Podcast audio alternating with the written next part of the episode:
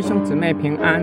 今天我们灵修经文《创世纪四十一章十六节、二十五节到四十四节。约瑟回答法老说：“这不在乎我，神必将平安的话回答法老。”约瑟对法老说：“法老的梦乃是一个，神已将所要做的事指示法老了。七只好母牛是七年，七个好穗子。”也是七年，这梦乃是一个。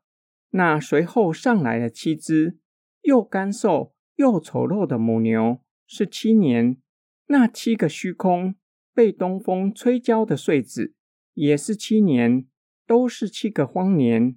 这就是我对法老所说：神已将所要做的事显明给法老了。埃及遍地必来七个大丰年。随后又要来七个荒年，甚至在埃及地都忘了先前的丰收，全地必被饥荒所灭。因那以后的饥荒甚大，便不觉得先前的丰收了。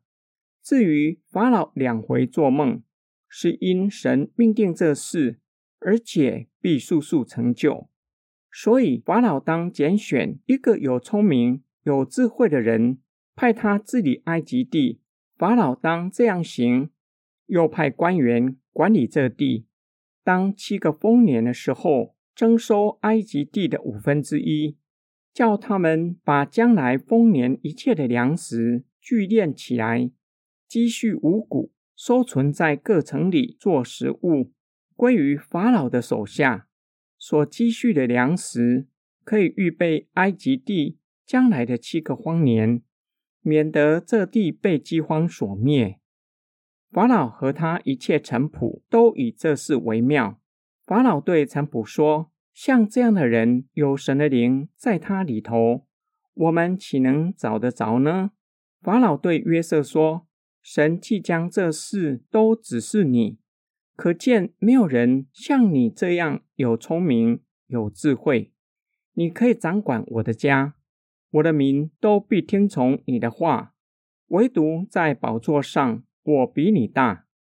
法老又对约瑟说：“我派你治理埃及全地。”法老就摘下手上打印的戒指，戴在约瑟的手上，给他穿上细麻衣，把金链戴在他的颈项上，又叫约瑟坐他的副车，喝道的在前呼叫说：“跪下。”这样，法老派他治理埃及全地。法老对约瑟说：“我是法老，在埃及全地，若没有你的命令，不许人擅自办事。”约瑟回答法老王：“不是他，而是神有解梦的能力。若是有危难，神会指示法老王如何安然度过。”约瑟向法老王讲解梦的意义。法老王所做的其实只有一个梦：埃及将迎接七个大丰年，之后会遇到七个大荒年，让埃及人忘记先前的丰收。若不及时预备，全地将被荒年所灭。因为这梦是出于至高神，因此必速速成就。约瑟还告诉法老王解决之道：要指派有智慧的人管理埃及全地。在七个丰年，组织管理埃及五分之一的土地，将收获的粮食囤积在几座大城。收购来的粮食全都归在法老的名下。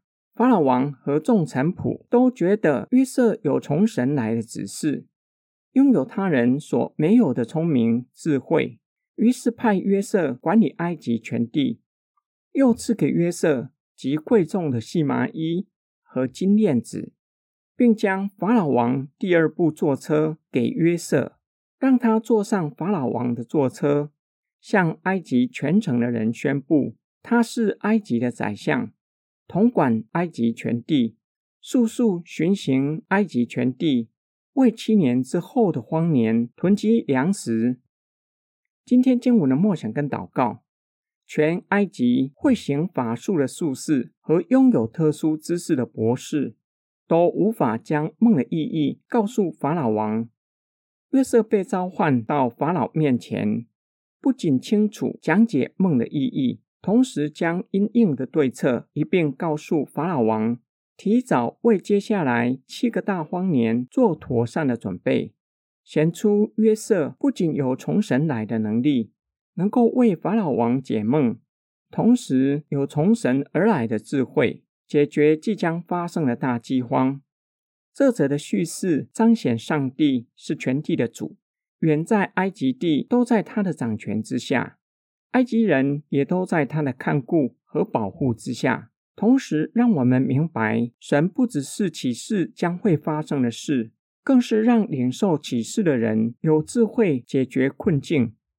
人生中极大的痛苦，莫过于知道会发生的事，却是无能为力，无法改变会发生的事。只能够眼睁睁看着事件发生。神的启示并不是如此。